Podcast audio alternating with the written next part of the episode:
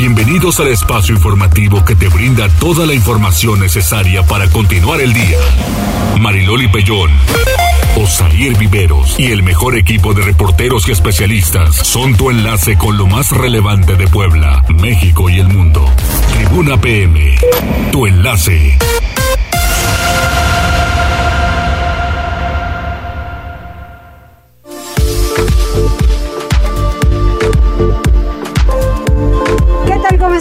Buenas tardes. Un placer saludarles. Corrí y estoy hasta de pie. ¡Qué cosa! Ya, ya no alcanzó silla. No, claro que sí. Claro que sí ahí sí. ¿Eh? Bueno. Ah, Ando dormido, disculpa. No te preocupes, no te preocupes. ¿Cómo les va? Ay, qué calorcito. El centro histórico está todo lo que da, un poquito complicado. Pero bueno, pues no hay de otra. Hay que darle. Sí. Y mira que decíamos que esta semana posiblemente iba a bajar el tránsito vehicular. ¡No, hombre! No, digo, al final este también hay que tomar en cuenta, hay mucha gente que salió de vacaciones esta semana porque encuentra menos gente que en, en la semana grande, ¿no? Que la semana mayor. Pero también regresan los chavos a la escuela. Entonces, bueno, están las universidades, sobre todo, Sí. ¿no? Ya, ya nos tocó. Fíjate que este, yo creo que a partir de hoy ya no nos vamos a quejar tanto del calor. Fuimos a Izúcar de Matamoros y en la mañana, en la mañana ya se sentía el calor que sientes ahorita. Se te pegaron los zapatos seguro al pavimento. Casi. Es, está, está haciendo bastante calor allá. Entonces, digo, a propósito, aprovechamos para mandarles un saludo a los amigos de la Magnífica 980 porque andan de aniversario. ¿Te acuerdas que el año pasado, exactamente hoy, 20 de abril, bueno, pues estábamos platicando con la directora de allá, con Angie Velasco, porque tenían de invitado, eh, de padrino, mejor dicho, a este grupo jalado, anduvieron haciendo recorridos en Izúcar. Ajá. Y bueno, pues ya hace un año de eso, bien rápido, de Ay, aniversario. sí, me acuerdo Entonces, que nos enlazamos hace un año. Me Sí. acuerdo perfecto, perfecto. Anduvimos eh, por allá en la mañana, anduvimos festejando con ellos, así que les mandamos un fuerte abrazo a todo, a todo el equipo, ahora sí los conocimos, de pronto solo enlazábamos con Angie Velasco, pero pues conocimos a su operador, a su personal de redes sociales y bueno, pues ojalá que, que disfruten y que vengan muchos aniversarios más. Uy, sí, muchos más. Pues Angie, un abrazote, que vengan muchos años más y sobre todo llenos de salud y de trabajo. Y pues ante esto, ¿no? Que es lo que sabemos hacer y nos gusta hacer. Saludos en cabina, saludos jazz y tenemos líneas de comunicación. Así es, que se pongan en contacto con nosotros. El número en cabina 242-1312, la línea de WhatsApp 22 23 90 38 10 para que nos dejen algún mensaje, un saludo, algún reporte. Ya sabes, si hace falta, por ejemplo, algún servicio público en su colonia, en su calle, échenos un grito, mándenos un mensaje a, a WhatsApp. Nos lo hacen acompañar de algún video, de alguna foto. Inmediatamente lo canalizamos al área correspondiente. En redes sociales también nos puede escribir arroba noticias tribuna, arroba mariloli pellón y arroba viveros-tribuna para que se pongan en contacto con nosotros. Y si no, pues estamos en redes sociales, ya estamos transmitiendo en las páginas de Facebook de Tribuna Noticias, Tribuna Vigila, Código Rojo y La Magnífica. Déjenos un mensajito, más adelante estamos compartiendo con todo el auditorio. Exactamente, que nos manden una foto si comieron alguna gordita ya en, en el día Oye, de la sí. gordita, pues a lo mejor y eso nos va a cocinar. ¿Quién es Guadalupe la que cocina o quién No, la es? señora Magdalena Ortiz. Magdalena, pues a ver Magdalena si prepara algunas gorditas. Fuera del aire te digo cuál es la combinación de este día, porque está perfecta. Órale, va, me parece muy bien. Y mientras tanto, pues vamos con las tendencias. Tribuna PM. Pasa jazz. Loli Osair, excelente tarde de miércoles. Hola, Eh, este día les presento una tendencia un poco original y un poco también divertida.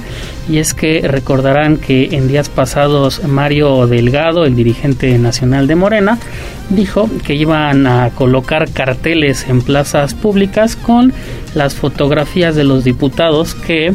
Es eh, un infame, Mario, yo no sé qué le pasa. Sí, que, que los del- con las fotos de los diputados que votaron en contra de la reforma eléctrica propuesta por el presidente Andrés Manuel López Obrador, pero fíjate que me encontré con un link en Twitter, eh, es un bueno es una página para editar fotos entonces ya hicieron la plantilla del cartel que pretende usar eh, Mario Delgado y hay bastantes, eh, bueno, ya bastantes personas decidieron crear su editable y decir, eh, por ejemplo, hay una muy divertida que dice, siempre pone cumbias en las fiestas sonideras, no le gusta la música banda, que jamás se nos olvide que es un traidor a la patria. Entonces otra es, por ejemplo, ella es Ivette, no come picante y se enchila con una marca de tamarindos muy famosa, un dulcecito muy famoso, que jamás se nos olvide que es un traidor a la patria. Y también el último que podemos eh, que les puedo mencionar es el Roberto. Él es Roberto, no le gustan las canciones ni de Chente ni de José José, que jamás se nos olvide que es un traidor a la patria. Les enseño los editables. Hay bastantes en redes sociales. Bueno, yo le quiero hacer un llamado a Mario Delgado. Suficiente tuvimos con lo de Querétaro suficiente, Mario, con el tema de la violencia en los estadios. ¿Y qué provoca eso? Esto precisamente, lo que usted está haciendo, señor legislador. Hay muchas personas desaparecidas. ¿Por qué no legislan por eso? Por ejemplo, creo que sería mucho más interesante, no solamente porque no les aprobaron una reforma que a todas luces no era aprobable por muchas cuestiones y muchos de Morena, me dicen por ahí, lo sabían perfectamente. Entonces, no nos estemos quejando, pero esto que usted está haciendo es simple y sencillamente para generar odio, para generar rencor y mire que es de todas una mecha corta, ¿eh? Tenga cuidadito. ¿Y por qué no se ponen de verdad a legislar por las personas desaparecidas, por las personas violentadas, hombres y mujeres, eh? Es el discurso que ha estado manejando desgraciadamente no, el partido, los militantes, el propio presidente. O sea, digo, de verdad, no estamos para, para esas actitudes. Imagínense nada más lo que va a pasar el día que simpatizantes de Andrés Manuel López Obrador se encuentren en el aeropuerto, en la calle, en donde sea, a alguna de estas personas que están eh, ventaneando de esta manera. Digo, al final ni siquiera es que los ventaneen, ¿eh? yo creo que todo mundo se puede meter a la página de la Cámara de Diputados y ver quiénes votaron a favor, quiénes votaron en contra. No es necesario estar con esas payasadas de estar difundiendo a la gente, de estarla, de estarla ventilando, porque incluso muchos de ellos, a, raíz de este anuncio que hizo María Delgado, dijeron, a ver, yo no necesito que me expongan, lo pongo en mis redes sociales, yo voté en contra de la reforma. Y, hay un asunto de por qué, no solamente por ir en contra, mejor primero estudienle bien y luego ya hablen para muchas cuestiones, entonces vámonos lentos. ¿Y qué más ya? En otro tema es que este día, bueno, este 20 de abril, es considerado como el Día Internacional de José José, aunque claro no es una fecha oficial, pero eh, los fans del Príncipe de la Canción, después de su muerte en el año 2019, decidieron elegir este día para recordar el legado del, eh, yo creo que el cantante, del mejor eh, cantante que ha dado México, me parece a mí. y, es que esta fecha fue elegida porque en su canción eh, Me vas a echar de menos, que sale en el álbum que lleva el nombre de José José, eh, menciona o hace un llamado que se le va a echar de menos un 20 de abril, me vas a echar de menos un 20 de abril. Es por eso que es considerado eh, como el Día Internacional de José José, aunque algunas personas también dicen que era mejor que hubieran elegido la fecha en eh, cuando se presentó en el Festival de la OTI cantando El Triste. Sí, creo que me parece que era más pues representativo. sí, y cerramos con un saludo, digo, aprovechando eh, que mencionaban de la Feria de la Gordita. Sí. Por ahí ya, ya vi en redes sociales a Ali González, que siempre nos está escuchando aquí en la Colonia La Paz, y nos está escuchando en este momento, y también está participando en la Feria de la Gordita en la Resurrección. Muy bien, qué rico. Le mandamos un saludo a Ali porque además es cierto, está siempre pendiente de este espacio. Muchas gracias. De nada. Provecho.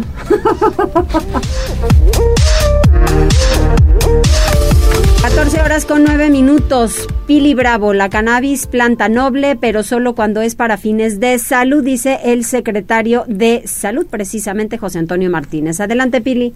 Gracias, pues mira, al conmemorarse hoy el Día Mundial de la Marihuana, el secretario de Salud, José Antonio Martínez, reconoció que la cannabis, en sus derivados medicinales, medicinales, sin duda se trata de una planta noble. Esto decía de, la cannabis en la medicina.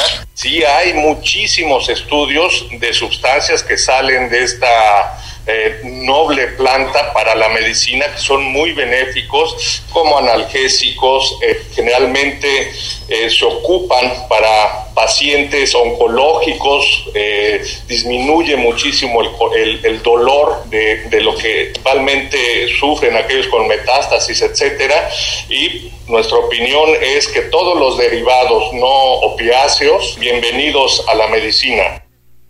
Y es que este 20 de abril se celebra el Día Mundial de la Marihuana, una planta que ha causado sin duda una profunda polémica. El gobernador sobre el tema señaló también que el uso medicinal ya está resuelto, por lo que lo demás tendrá que evolucionar para su uso y para su consumo. Y hablando de salud, el reporte sanitario de este 20 de abril indica que sigue su curso la jornada de vacunación de refuerzo en todo el estado y se mantiene el exhorto y el llamado para que quienes no han tenido su vacuna pues lo hagan porque el 30 de abril se acaba. También señala el reporte sanitario que los contagios de COVID en las últimas horas solamente fueron 15. Afortunadamente no hay decesos. Es el reporte, Mariloli. Muchísimas gracias, Pili. Pues hay que tomarlo en cuenta solo para los fines que se necesitarían, ¿no? No, no para siempre. Vamos con Liliana. Vamos con Liliana Tecpanecatl porque preparó este especial. Es todo lo que tiene que saber sobre el consumo de marihuana, pero también sobre la economía que se genera alrededor de esta planta.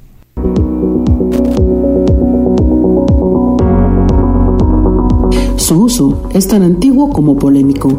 Hoy son cada vez más las personas que abiertamente admiten que la consumen e incluso existen organizaciones civiles dedicadas a difundir y promover sus usos y aprovechamientos. Se trata de la marihuana. El 28 de junio del 2021 la Suprema Corte de Justicia de la Nación resolvió la declaratoria de inconstitucionalidad en torno a la prohibición absoluta de autoconsumo de la marihuana que establecía la Ley General de Salud, por lo que oficialmente el consumo del cannabis es legal en México. Sin embargo, el camino hacia la creación de un mercado legal en torno a la marihuana aún es largo. No está clara aún la forma en que la legalización beneficia a los agricultores, ni cómo se conseguirá que la delincuencia organizada deje de ser intermediario en la comercialización. Aún así, empresas farmacéuticas y grandes consorcios especializados en la venta legal de la planta se frotan las manos. El mercado global de marihuana y sus derivados generará ventas por 102 mil millones de dólares en el 2026 y se espera que México sea uno de los países líderes en la industria. Esto de acuerdo con un estudio publicado por New Frontier Data, una consultora especializada en el cannabis, que menciona que México tiene costos de producción entre 27 y 71 veces más bajos que países donde se ha legalizado el consumo y cultivo de la marihuana. En Estados Unidos y Canadá, producir un kilo de este producto alcanza los 14.400 pesos. En nuestro país, el costo promedio es de entre 200 y hasta 540 pesos. El consumidor hoy en Puebla paga alrededor de 100 pesos por 40 gramos de marihuana de mediana calidad como con cualquier droga, una de las principales preocupaciones sobre su uso es la adicción. En el caso del cannabis se calcula que el 10% de las personas que lo consumen desarrollan dependencia. Esta cifra se incrementa un 16.5% para quienes empiezan a tomarlo durante la adolescencia. Por otra parte, la Organización Mundial de la Salud, la OMS, declaró que la marihuana medicinal no representa problemas para la salud. Concluyó que el cannabidiol sirve como paliativo para enfermedades crónicas y para pacientes con epilepsia y no genera adicciones. El cannabidiol representa el 40% de los extractos de la marihuana, reduce el dolor y la inflamación, controla las convulsiones epilépticas y sirve para el tratamiento de enfermedades mentales e incluso adicciones. Liliana Tecpanecatel Suárez, Tribuna Noticias. Gracias. Y vamos con Gisela. Con Gisela Telles, ¿por qué estamos hablando de la marihuana? Porque hoy, 20 de abril, se conmemora, se celebra el 420, que tiene que ver precisamente con el consumo de marihuana. Entonces, bueno, pues Gisela también nos prepara un especial. ¿Cuáles son los remedios, cuáles son los productos que se elaboran con cannabis? Bueno, pues hay pomadas, gel, cremas, gotas, de lo que te puedas imaginar, hasta dulces me parece.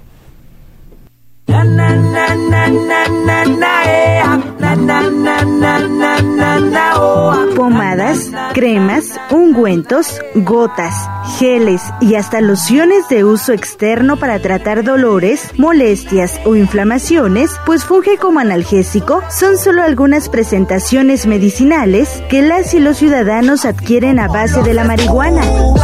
medicinal, yo fumo para elevar En el marco del Día Mundial de la Marihuana que se conmemora este 20 de abril, se destaca el uso terapéutico para tratar enfermedades y aliviar algunos síntomas, una vez que está referido al uso de las preparaciones o principios activos de la planta cannabisativa, denominados cannabinoides. La Organización Mundial de la Salud ha estipulado que el uso del cannabidol como marihuana medicinal funciona como paliativo para enfermedades crónicas y pacientes con epilepsia, ya que reduce el dolor y la inflamación. Además, no genera adicciones en personas que la consumen en cantidades indicadas. Entre los principales beneficios del cannabis medicinal sobresalen los siguientes. Disminuye la inapetencia, el vómito o las náuseas producidas por la quimioterapia aplicada a pacientes con cáncer. Trata el dolor y la espasticidad muscular en personas con VIH-Sida. Reduce 85% la frecuencia de migrañas, aumenta la eficiencia de los fármacos contra el cáncer, ayuda a mantener la función y la flexibilidad, así como aliviar molestias a través de masajes descontracturantes y relajantes.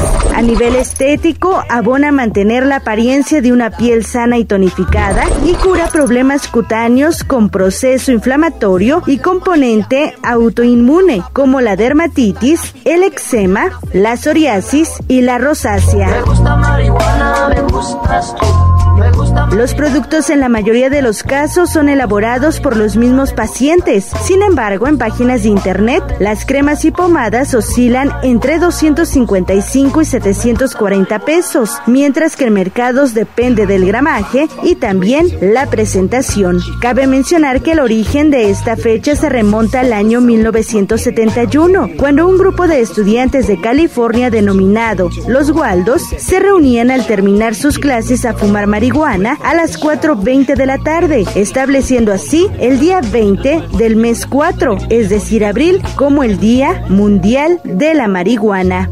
Gisela Telles Guevara, Tribuna Noticias. Hubieran visto aquí el baile del cóndor, pues a todo lo que da así de eh, eh. Ya eh. traía las rastas. Ay, Su peluca no, de Rastafari, ¿no? Su Tampoco es para tanto. Sí, está- ustedes dos están estrenando corte, están Orejas. estrenando orejas. No, me creció la cabeza, de hecho. Oye, vamos con Alfredo Caray, que este hombre lamentablemente pierde la vida. Sí, fíjate que ayer por la tarde, bueno, pues empezó a reportar en redes sociales eh, disparos en inmediaciones de la recta Cholula. Más tarde Alfredo ya nos estaba confirmando que había una persona lesionada, una persona que ya había fallecido en el lugar de los hechos. Él estuvo muy pendiente de todo este tema, pero bueno, ahora se sabe que también falleció otra persona. Ya van dos muertos por este hecho, Alfredo. Otair, muy buena tarde. Bu- Otair, muy buena tarde buena tarde a todo el auditorio. Después de algunas horas de ser internado en el Hospital MAC por las graves heridas de balas sufridas durante el enfrentamiento contra un grupo de presuntos asaltantes en la recta a Cholula, el ex militar sufrió un paro cardíaco y pese a los esfuerzos de los médicos, este hombre no sobrevivió al enfrentamiento armado del pasado martes.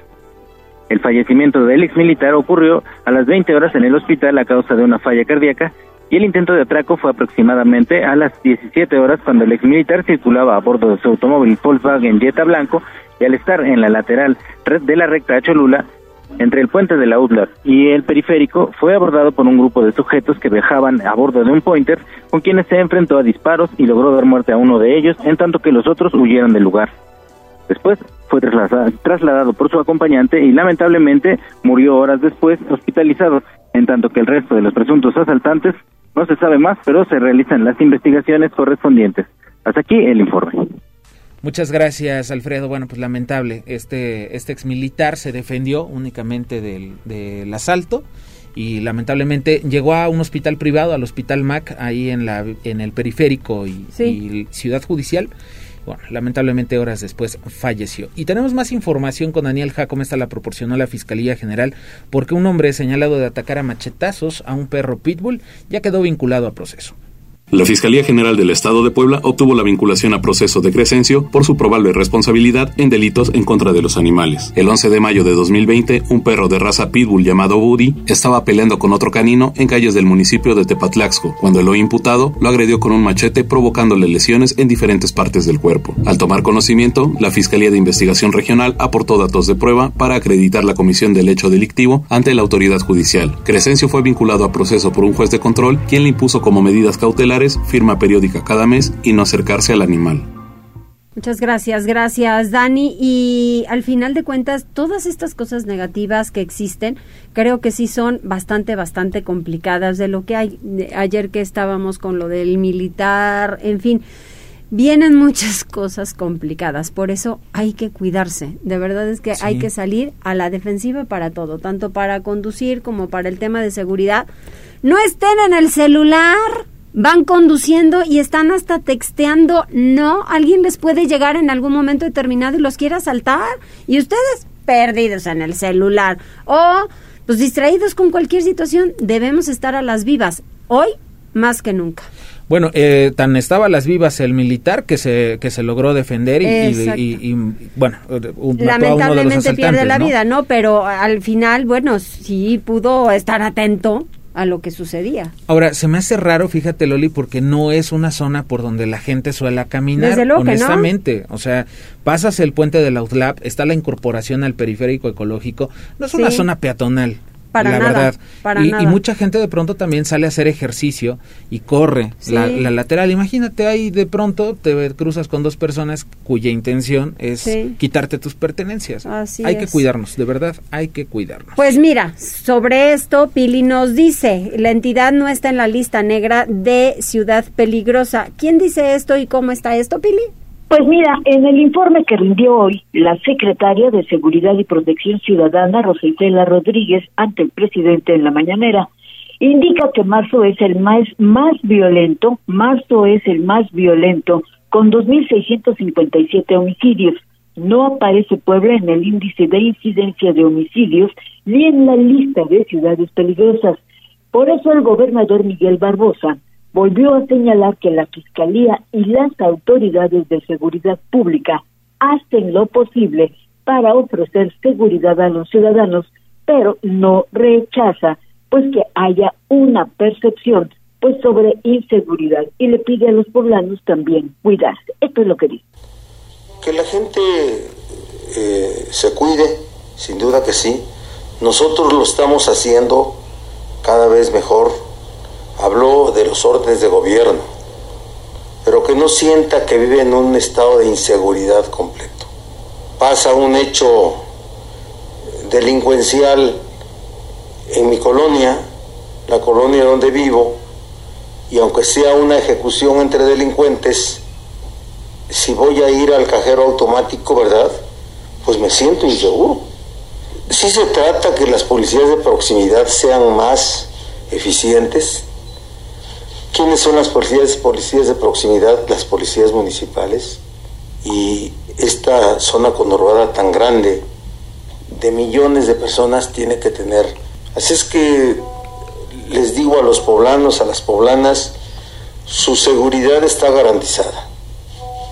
El tema de percepción, a ver, claro que sí, es entendible que así se, conocen sin duda que bueno pues estas ejecuciones salvajes y crímenes dolosos dolosos han perturbado a la población y aunque se trate de ajuste de cuentas entre bandas pues sí la gente pues tiene miedo por parte de la fiscalía y los órganos de seguridad hacen lo propio pues para combatir de manera enérgica a todos estos grupos delincuenciales como ocurrió ayer pues con el aseguramiento de una importante banda allá en el barrio de Santiago. El reporte, Mariloli. Muchísimas gracias, Pili. Pues sí, les digo, hay que estar, pero sí a las vivas. Antes de irnos a una pausa, hay gente conectada y nos están diciendo que van a cocinar. Dice John Sanz, hola, buenas tardes. Ya estaba, más, eh, ya estaba más que listo acá en la feria de la Memela en la Resurrección. ¿A qué hora llegan? Saludos y qué calurosa tarde. Sí, se espera, creo que 28 grados por ahí. Vamos a estar. Dice también, aquí ando. Ah, está en la resurrección, está en la de feria. la resurrección, sí. Dice la señora Magdalena Ortiz de la Rosa. Hola, señorita, señor. Muchas gracias, Magdalena. Dice, hoy comeremos semitas de pata. Órale. ¿No se te antojó? No. ¿No te gusta? ¿No te gustan las semitas? ¿No te gusta la pata? Las dos sí me gustan. Ah, sí, no creas que no, sí. No te imagino comiendo eso. te voy a creer, te voy a creer. Y fíjate que la, eh, el señor Miguel Ángel Popoca también ya se está reportando. Dice buenas tardes Marilolio Osair, presentes en el programa y atentos. Pues muchísimas gracias. Vamos a hacer una pausa, regresamos enseguida porque hay que hablar del Señor de la Misericordia. Esta semana sí vamos a estar muy de misericordia, ¿eh? se los advierto. Enlázate con nosotros. Arroba Noticias Tribuna en Twitter y Tribuna Noticias en Facebook. Ya volvemos con Tribuna PM. Noticias, tendencias y más. Estamos de regreso. Tribuna PM, tu enlace.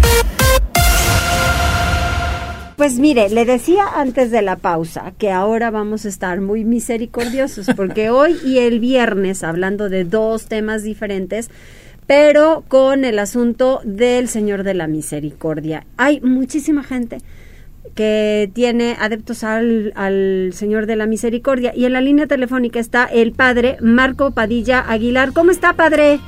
Hola, ¿qué tal? ¿Cómo están? Pues mucho gusto y felices Pascua. Estamos en un ambiente de resurrección en estos días de la octava de Pascua y gracias por este espacio que me ofrecen para hacer la invitación muy puntual a todas las personas de buena voluntad que quieran participar en el quinto Congreso Diocesano a Jesús en su Divina Misericordia, que la fiesta es el próximo domingo, pero nosotros vamos a hacer como unas vísperas, un congreso para darle realce a esta presencia de Jesús en su Divina Misericordia 23 de abril a partir de las 9 de la mañana. Vamos a iniciar con la Santa Misa que va a ofrecer el señor obispo, el señor Julio César Salcedo Aquino, obispo aquí de Tlaxcala.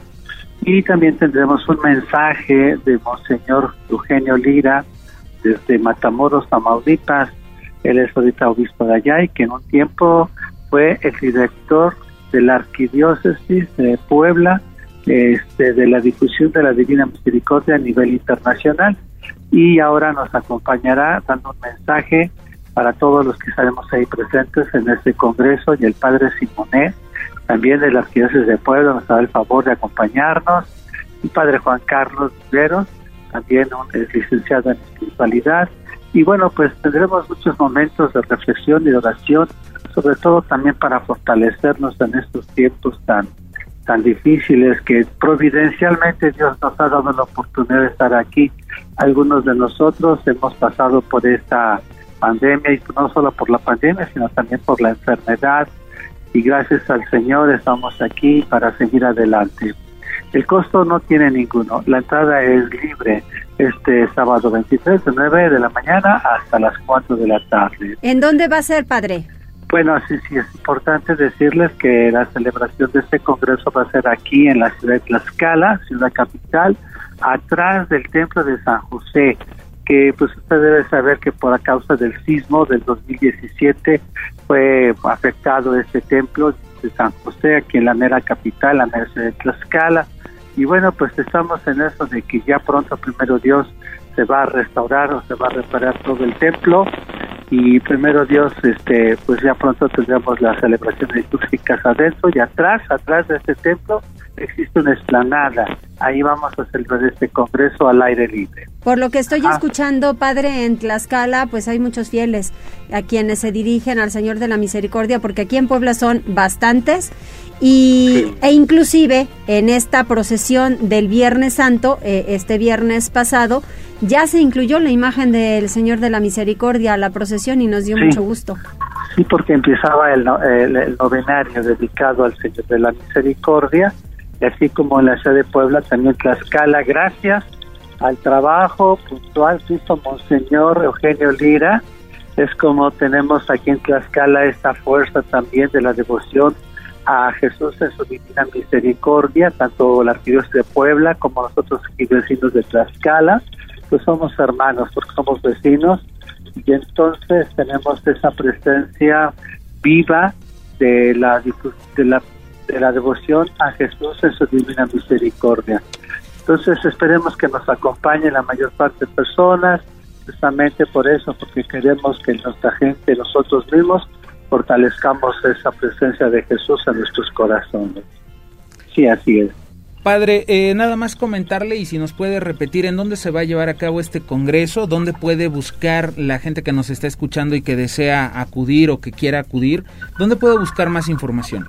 Ajá, miren, el, el evento se va a realizar aquí en el mero centro de la ciudad de Tlaxcala, donde está el centro de San José, atrás. Hay una esplanada. La entrada es libre. El congreso va a ser también híbrido va a haber presencia y se va a transmitir a través de la página de Facebook de la diócesis de Tlaxcala y en otras páginas en algunas otras parroquias de aquí de la diócesis. Y para llegar aquí a la ciudad de Tlaxcala, pues, pues fácilmente tenemos muchos días para llegar aquí al centro de la ciudad.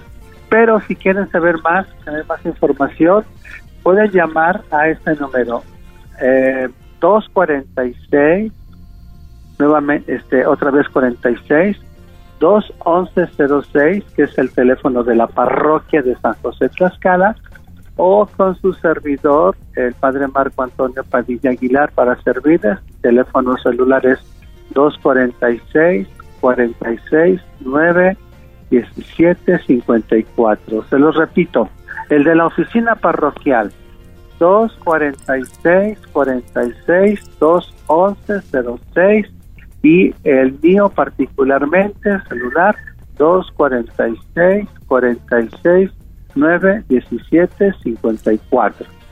Padre, pues muchísimas gracias, que mucha pues gente participe. No, pues gracias a ustedes por su oportunidad y muchas bendiciones a todo nuestro auditorio. Que Dios nuestro Señor los siga bendiciendo con su luz en este tiempo de la resurrección, de la Pascua. Y que no se olviden que el próximo domingo es la celebración en todo el mundo católico eh, con la devoción de Jesús en su divina misericordia. Muchas gracias, Padre. Un abrazo. Un abrazo y muchas bendiciones. Igualmente, Padre, gracias.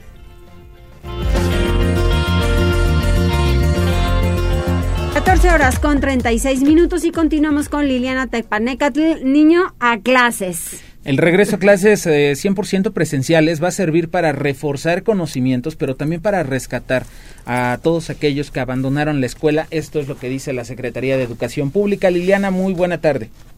Gracias, Osair. Muy buenas tardes. Te saludo con gusto igual que al auditorio. Melitón Lozano Pérez, secretario de Educación en Puebla, comentó que en las últimas semanas del actual ciclo escolar que se desarrollarán de manera 100% presencial, los docentes implementarán todas las estrategias necesarias para reforzar los aprendizajes y regularizar a aquellos menores que presenten algún retraso en el aprovechamiento. Asimismo, la dependencia proseguirá con la identificación de los alumnos de los diferentes niveles educativos que mantienen una comunicación interminente o nula con sus profesores a fin de que retomen la escuela. El ciclo escolar concluirá el 28 de julio próximo.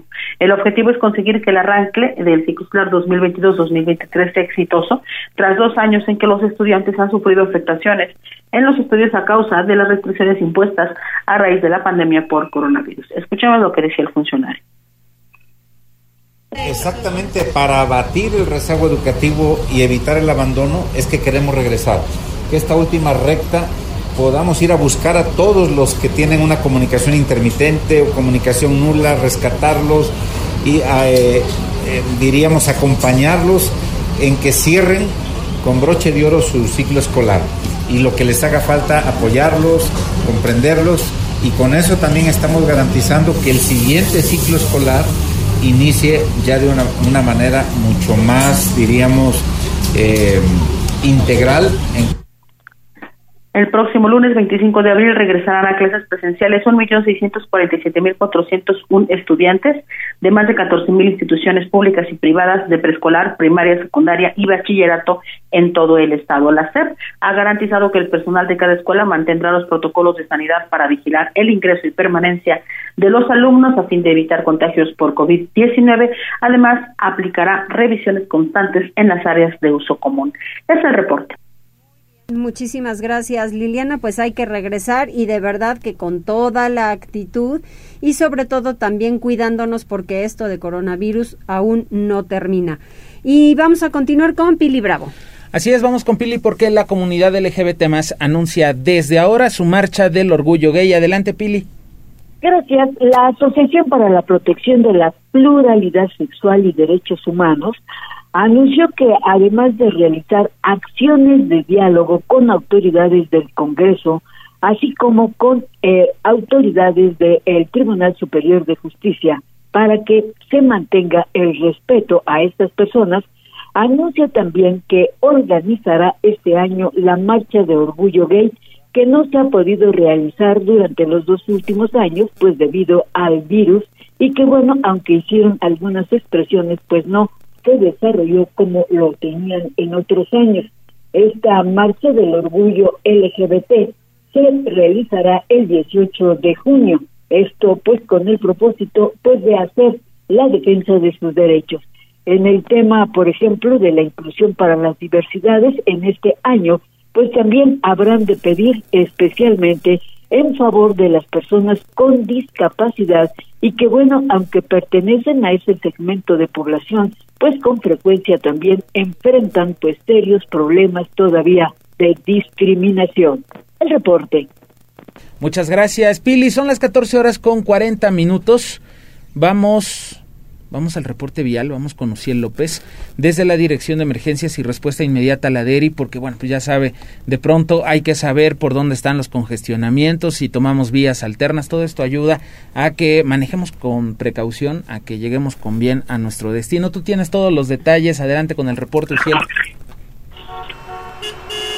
Uciel. Hola, muy buena tarde, los saludo con mucho gusto y a todo el amable de, de Tribuna PM en las instalaciones de la Secretaría de Seguridad Ciudadana compartimos el reporte vial en este miércoles. Encontrarán tránsito fluido en Boulevard 5 de Mayo desde la 31 Oriente hasta la 14 Oriente y sobre Boulevard Municipio Libre entre la avenida José María La hasta la 16 de septiembre. Además, hay buen avance sobre la avenida de la Reforma, desde Boulevard Norte hasta Calzada Zabaleta. Por otra parte, amigos, tomen sus precauciones ya que se registra carga vial sobre Boulevard Norte entre la China Poblana y Boulevard Carmen Cerdán y sobre la avenida San Francisco desde la 22 Sur hasta la 14 Sur. Asimismo, hay ligero tráfico sobre la 17 Sur desde la 23 Poniente hasta la avenida Juárez. Hasta aquí el reporte vial y no olviden mantenerse informados a través de nuestros cuentos oficiales en Facebook, Twitter e Instagram. A todos nuestros amigos de Tribuna PM que tengan una excelente tarde. Muchísimas gracias, Uciel, muy amable. Y vamos a continuar con Liliana porque la ocupación de departamentos y locales comerciales en inmediaciones de universidades se ha recuperado en un 70%. Qué bueno, Liliana. Buenas noticias, Mariloli. Tras la caída estrepitosa en el mercado inmobiliario, en las zonas cercanas a universidades y escuelas provocada por el periodo de confinamiento a causa de la pandemia, actualmente la renta de oficinas y locales se ha recuperado en un 70%. Fabricio Pizarro Rojas, presidente de la Asociación Mexicana de Profesionales Inmobiliarios, la AMPI, sección Puebla, comentó que el sector se encuentra en franca recuperación y a corto plazo su expectativa es que el 100% de los inmuebles en alquiler se ocupe. Ello dependerá de manera directa de la ampliación de aforos en las universidades. Comentó que la situación económica no permite el encarecimiento de las rentas, que en algunos casos incluso disminuyeron en 2020 y 2022, perdón, y 2021 y no han podido elevarse nuevamente. Escuchemos. Realmente ya, o sea, se encuentra entre el 60 y el 80% de las, las principales zonas. Realmente los establecimientos han ido regresando gradualmente, ¿me explico? Porque la renta de locales también es algo que se está potencializando, ¿no? Entonces, pues realmente está más o menos en ese mismo porcentaje. Entonces, normalmente vamos, te decía yo, el 60, porque va normalmente en el, en el porcentaje en el que va regresando los estudiantes. Sobre los precios de las rentas, comentó que dependen de la zona. En el caso de las inmediaciones de Ciudad Universitaria de la UAP o el barrio de Santiago, cerca de UPAE, se rentan casas por cinco mil o seis mil pesos promedio y es habitual que sean compartidas por dos o tres jóvenes. También se rentan habitaciones solas con servicios compartidos con el resto de la casa por tres mil o dos mil quinientos pesos al mes. En el caso de inmuebles ubicados en la zona de la Universidad Iberoamericana, la UDLAP o el TEC de Monterrey, las rentas van de los ocho mil hasta los dieciséis mil pesos. Los inquilinos que se asientan en estas zonas, en donde hay más departamentos que casas, rentan de manera individual y buscan amenidades como cochera, vestidor, más de un sanitario y cercanía con sus campus. Es el reporte. Muchísimas gracias Liliana, qué bueno, felicidades porque la verdad ya lo necesitábamos, que mucha gente se ocupe y sobre todo que si tienes unos departamentos, si Sí. tienes unos locales, pues que se estén ocupando y que le den la vuelta al dinero, ¿no? Porque la verdad sí hemos estado estos dos años sumamente complicados por donde usted lo vea, en economía, en salud, en cuestión humana. Sí. Decíamos, ah, por ejemplo, cuando nos, nos concentraron en casa, en marzo de 2020, ¿no? Ajá, para junio, julio decían, vamos a ser mejores y cuando esto termine, pensando que esto iba a durar, si tú quieres, cinco meses, ¿no? Y de repente ahora nos encontramos con que hay mucha gente que es un monstruo. ¿Qué pasó? ¿No que íbamos a ser mejores? Sí, y es una agresión en la ¿no? calle y ya no podemos ser los mismos. La pandemia nos vino a dejar muchas cosas que ojalá sean buenas. Sí, digo, se está recuperando poco a poco. De, de pronto sí ibas por la zona de la UPAEP, por ejemplo. Ay, una tristeza. Y pues, todas esas calles que veías con locales de copias, con locales de computadoras, con tienditas, eh, tan solo las pensiones, ¿no? Todas estas Claro, casas que aquí en la rentan Juárez cuartos. y se renta y se Nada, vende y se renta y se vende. ¿Qué me Ay, dices de la zona del Outlap? Ta- bueno, sí, ahí también fue otro asunto importante, ¿no? Fíjate que vamos a hablar sobre los hechos de violencia y Gisela Telles nos tiene detalles, porque los registrados en los últimos días no han afectado, disminuido el número de visitantes a Puebla capital. Adelante, Gisela. Así es, Mariloli, te saludo con gusto, igual que a nuestros amigos del auditorio, y precisamente ante estos hallazgos de restos humanos en diversos puntos de la ciudad, Alejandro Cañedo Priesca, secretario de Economía y Turismo del municipio de Puebla, aseveró que aún no hay datos de disminución o afectación en el número de visitantes. El funcionario manifestó en entrevista que no tiene datos al respecto, sin embargo, afirmó que en Semana Santa existió una gran afluencia de personas recorriendo las principales calles de la capital poblana, debido a que la percepción está basada en el mismo producto turístico. Y es que cabe mencionar que este miércoles 20 de abril, el gobernador Miguel Barbosa calificó como terribles las apariciones de restos humanos, mismos que buscan sembrar terror, pero también hizo un llamado para seguir con las actividades, debido a que se está trabajando entre los tres niveles de gobierno para erradicar los ilícitos. Además, Eduardo Rivera Pérez, presidente municipal de Puebla, afirmó que la mayoría de estos hallazgos se debe a ajustes de cuenta entre narcomenudistas, así como a grupos criminales de otros estados. Por ello, dijo que es fundamental reconocer que esta situación está sucediendo. De ahí que puntualizó, se trata de un problema estructural que padece el país y que se debe combatir. El reporte. Gracias, gracias. Eh, Gisela, 14 horas con 46 minutos, hacemos una pausa, volvemos enseguida. Noticias, tendencias y más. Estamos de regreso. Tribuna PM, tu enlace. En la línea telefónica Fergaco, adelante Fer. ¿Qué tal? Hola amiga Mariloli, qué gusto. Aquí ya tiene un poco de tiempo que no vamos en vivo, pero muy contento de estar con este maravilloso auditorio de Tribuna Noticias, amiga. Adelante Fer. Gracias, amiga. Fíjate, aquí como semana a semana, pues darles estos consejos a, todos ustedes en tema de emprendimiento y negocios. Esta semana yo les quiero platicar acerca de nuevas formas de trabajar y hacer negocios. Sin duda cada vez es más común que los emprendimientos, las micro, las pequeñas y las medianas empresas eh, nos veamos en la necesidad de probar nuevas formas de hacer negocios y cómo nos y nos enfrentamos a las preguntas de cómo nos mantenemos vigente en el mercado, cómo nos adaptamos a los cambios sociocultura- socioculturales y tecnológicos. Básicamente a raíz de la pandemia de hace un par de años hubo una infinidad de cambios y externalidades negativas que nos han afectado a todos. Han cambiado el entorno político, el entorno económico y el entorno social, modificando nuestros hábitos de consumo y nuestras economías. Y entonces todos los emprendimientos y empresas desde cualquier tamaño nos vemos en la en, las, en los cuestionamientos de cómo puedo hacer para mantenerme vigente en el mercado. Ahorita les quiero dar unas breves recomendaciones y, un- y la primera, sin duda el home office se volvió una alternativa donde, donde nuestras organizaciones y emprendimientos se volvieron más esbeltos, más eficientes y más eficaces. Cada vez es menos común, pero sin duda se volvió una gran alternativa para ahorrar gastos. La segunda es la tercerización. Todas las, todas las organizaciones se pueden integrar de manera vertical, pero aquí la reflexión que le quiero dejar a todos es, siempre podemos encontrar esos aliados o socios estratégicos en los cuales deslindemos alguna parte de nuestra operación.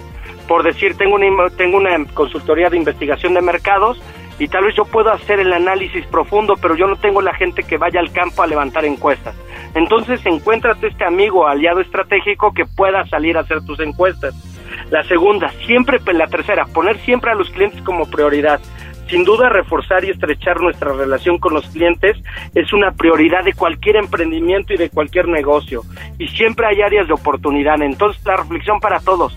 Siempre hay manera de cómo mejorar la comunicación de nuestros clientes. Hay que escucharlos, hay que cuidarlos y hay, que estar al pendiente de ellos.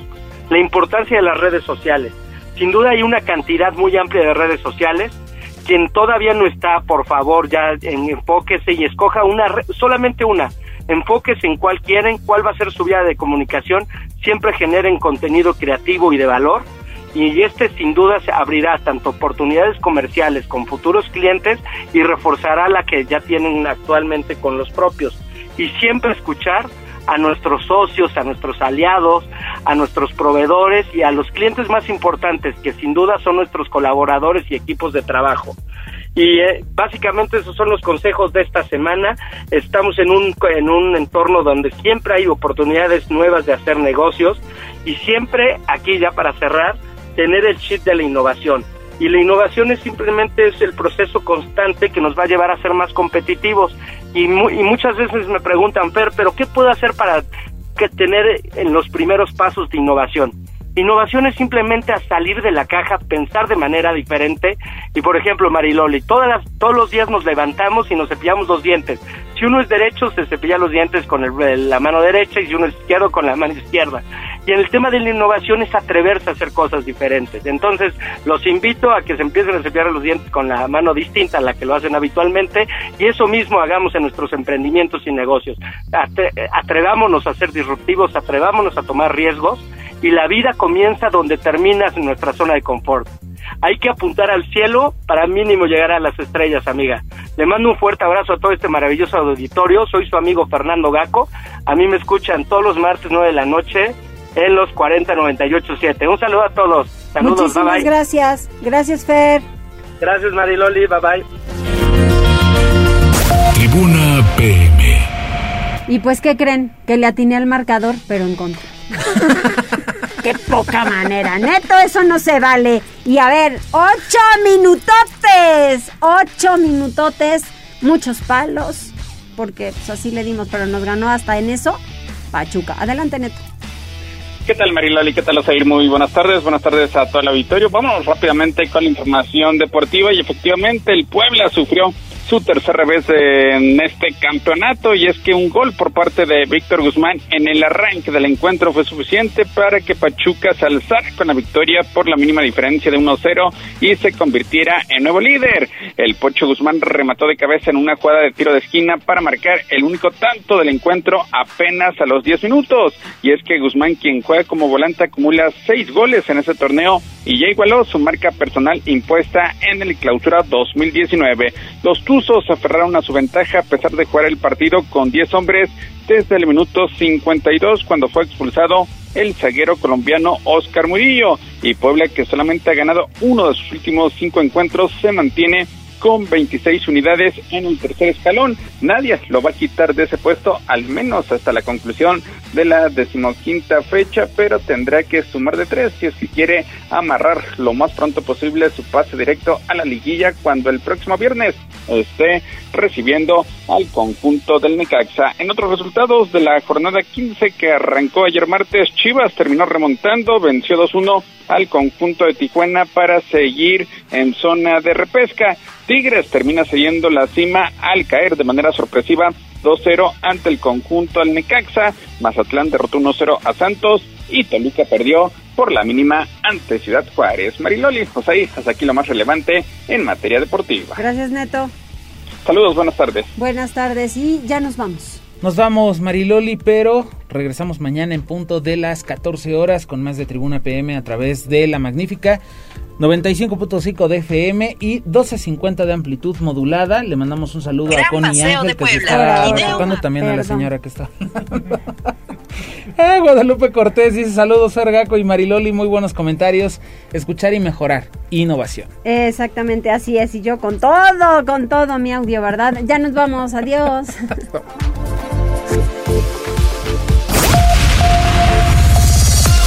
Gracias por enlazarte con nosotros. Seguimos informándote vía redes sociales. Arroba Noticias Tribuna y Tribuna Noticias en Facebook. Tribuna PM es un producto de Tribuna Comunicación. Fuerza en medios.